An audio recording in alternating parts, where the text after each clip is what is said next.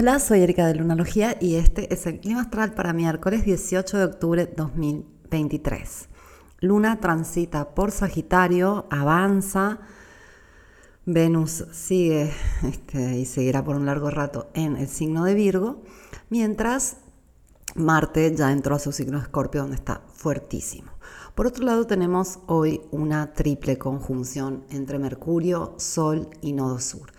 Esto no es solo hoy, Mercurio va a alcanzar al Sol recién el día de mañana.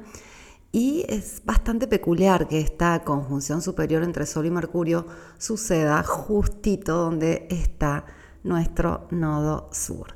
El nodo sur es este, el encuentro que hace la luna con el camino del Sol cuando este, pasa del hemisferio norte al hemisferio sur. Es la luna básicamente este, cruzando camino con el sol. Son los cruces, por eso son puntos muy importantes y misteriosos, ya que se funde esta energía magnética este, que tiene que ver con el alma de la luna, con la energía eléctrica solar que tiene que ver con el espíritu del sol. Y el nodo sur es el, el portal al pasado, básicamente es donde se deshace el presente y se vuelve pasado, donde se van las cosas. También puede ser este, activado de una forma inversa, a veces del pasado regresan las cosas, pero lo más probable es que cuando el nodo sur está transitando por una parte de nuestra carta o en conjunción a un determinado planeta, hay algo que se va, hay algo que se deshace. Y ojalá podamos aprovechar esta triple conjunción para que se vayan esas creencias negativas que todos tenemos en alguna parte de nuestro bendito cerebro.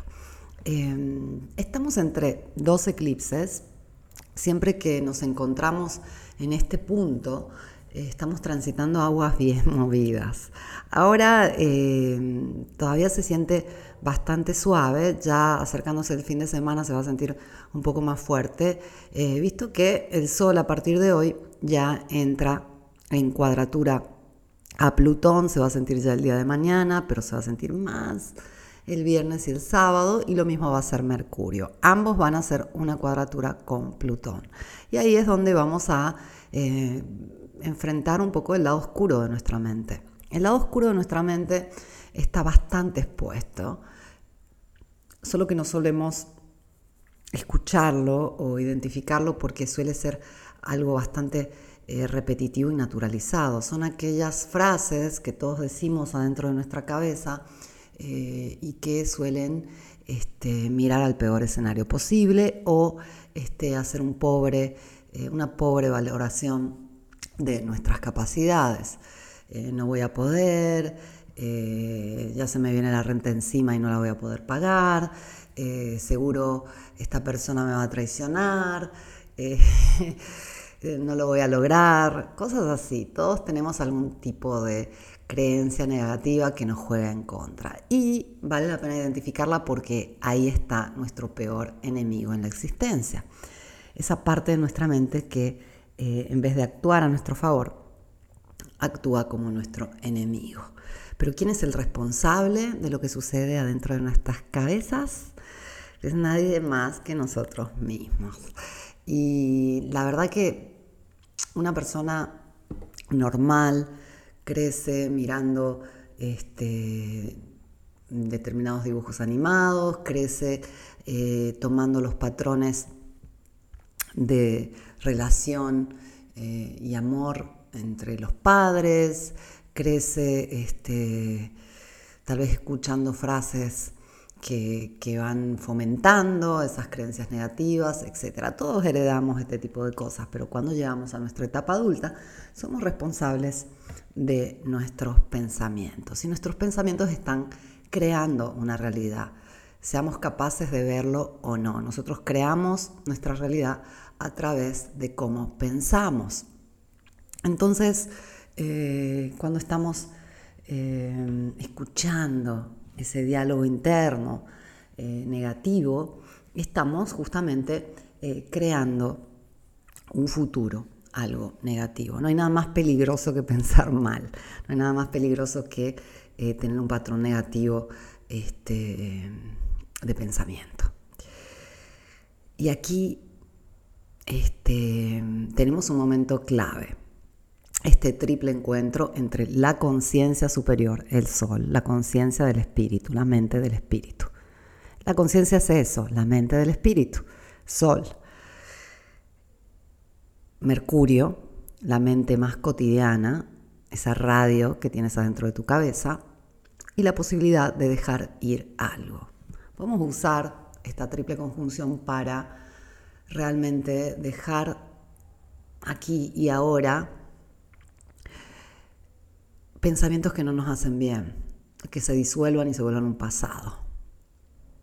Desactivarlos. ¿Y cómo se hace eso? Este, simplemente empezando por poner atención, empezando por reconocer los pensamientos que no nos agradan y desidentificarnos de ellos. ¿Qué quiere decir eso? Darnos cuenta que eh, no están sucediendo eh, con nuestra voluntad y que entonces podemos usar la voluntad para cambiarlos. Entonces, por ejemplo, si yo me doy cuenta que este, estoy conociendo a una persona y mi mente empieza a, ponerme en alerta de que algo va a pasar, de que esta persona me va, a este, traicionar, etcétera, etcétera, etcétera, eh, reconocerlo y decir, a ver, yo decido pensar de otra forma. Esto parece un poco extraño porque uno entra en un diálogo consigo mismo donde este, contradice los mismos pensamientos. Y es un proceso, una dinámica que uno tiene que llevar a cabo cuando quiere desactivar las creencias. Se puede hacer desde lo consciente, esta es la forma en que este, lo podemos hacer eh, en, en lo cotidiano.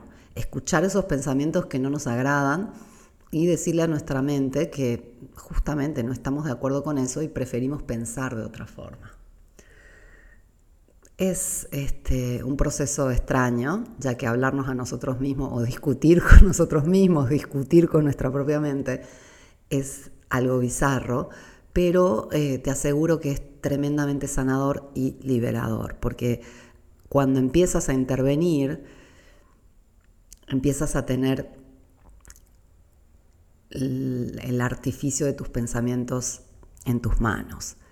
Y esto es algo tremendamente poderoso, decidir cómo pensar. No te creas, la mayor parte de la gente no puede hacerlo porque no se da cuenta uno, que los pensamientos que tiene no son, eh, no caracterizan a la persona, no son ellos mismos, sino este, fruto de un patrón, de, una, de un sistema de creencias.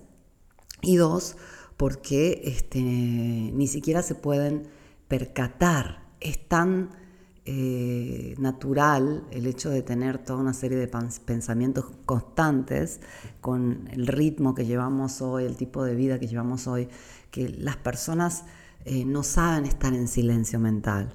Es más, muchos hasta dicen que no es posible tener silencio mental, tener una ausencia, ausencia de pensamiento.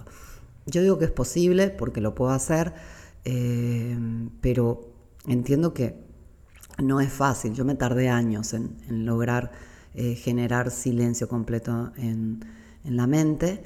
Eh, al fin y al cabo, no es un proceso complejo, es un proceso realmente simple, pero que no todos tenemos la llave o la, o la clave para poder lograrlo. En realidad, repito, es algo relativamente simple, pero tenemos que empezar también por este, separarnos un poco de la mente. Y cuando nos separamos de la mente somos la conciencia.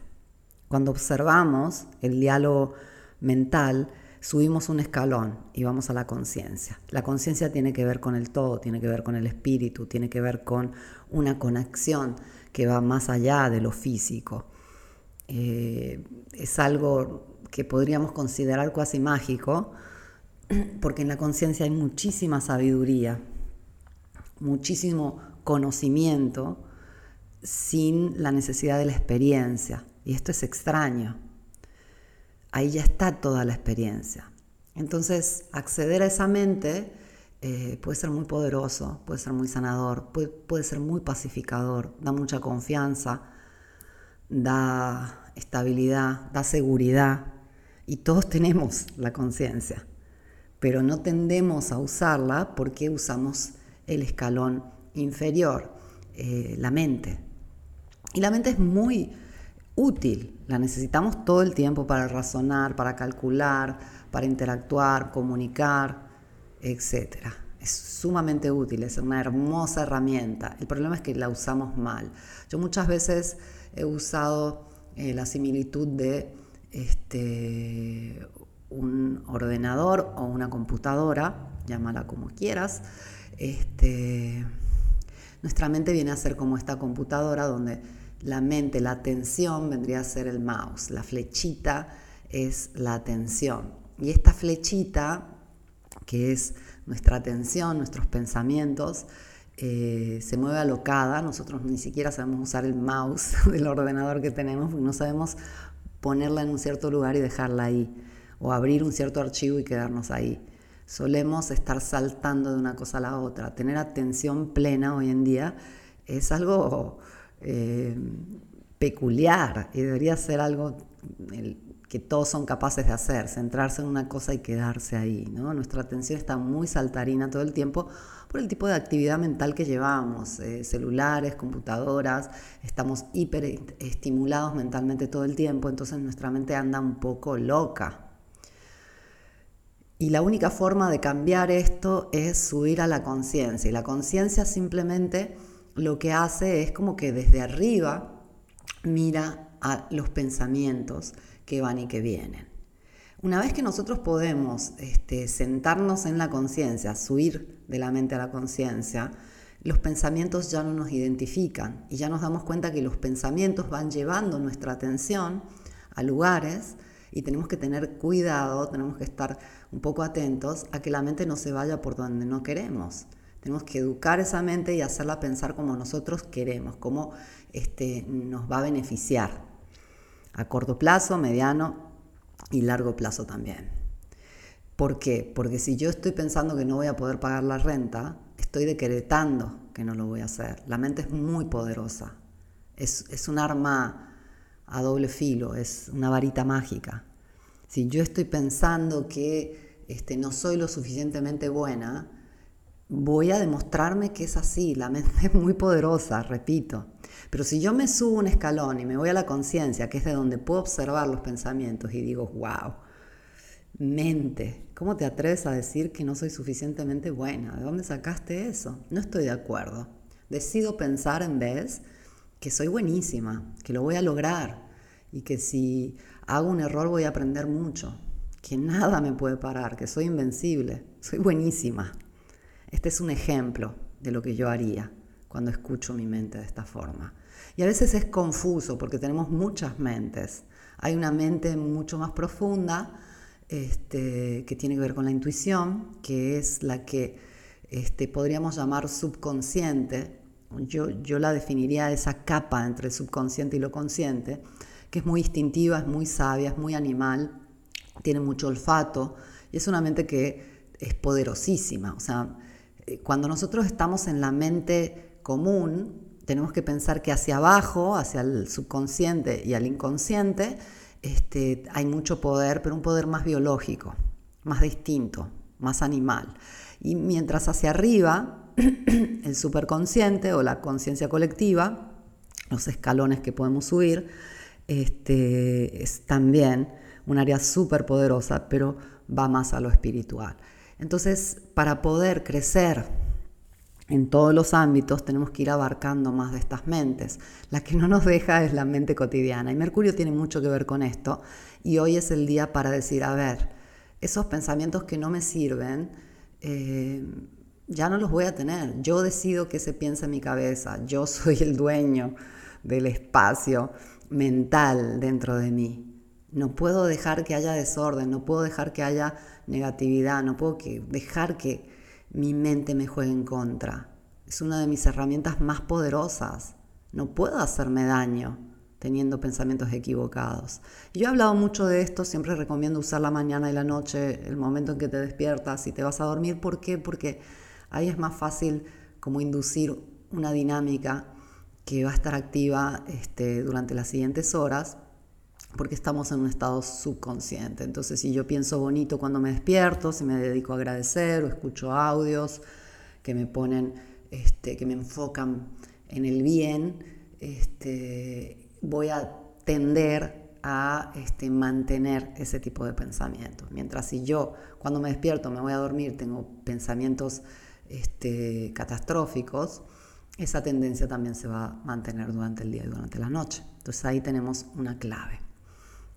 Intenta, intenta observar tus pensamientos e intenta decidir cuáles son positivos para ti y quieres promover y cuáles en vez te juegan en contra y ya no quieres dentro tuyo. Imagínate si no puedes definir qué pasa dentro tuyo y qué no, especialmente en tu mente, ¿cómo vas a definir qué pasa en tu vida y qué no? Todo empieza por la mente. La mente es una herramienta mágica. Úsala para bien y sácale todo el provecho. Ahí tienes un poder tremendo. Ten en cuenta que vamos eh, hacia otro fin de semana intenso, estamos entre dos eclipses, eh, descansa lo que puedas y eh, deja fluir. Si usas tu mente para bien, nada ni nadie puede detenerte. Gracias por haberme escuchado. Vuelvo mañana con el clima astral.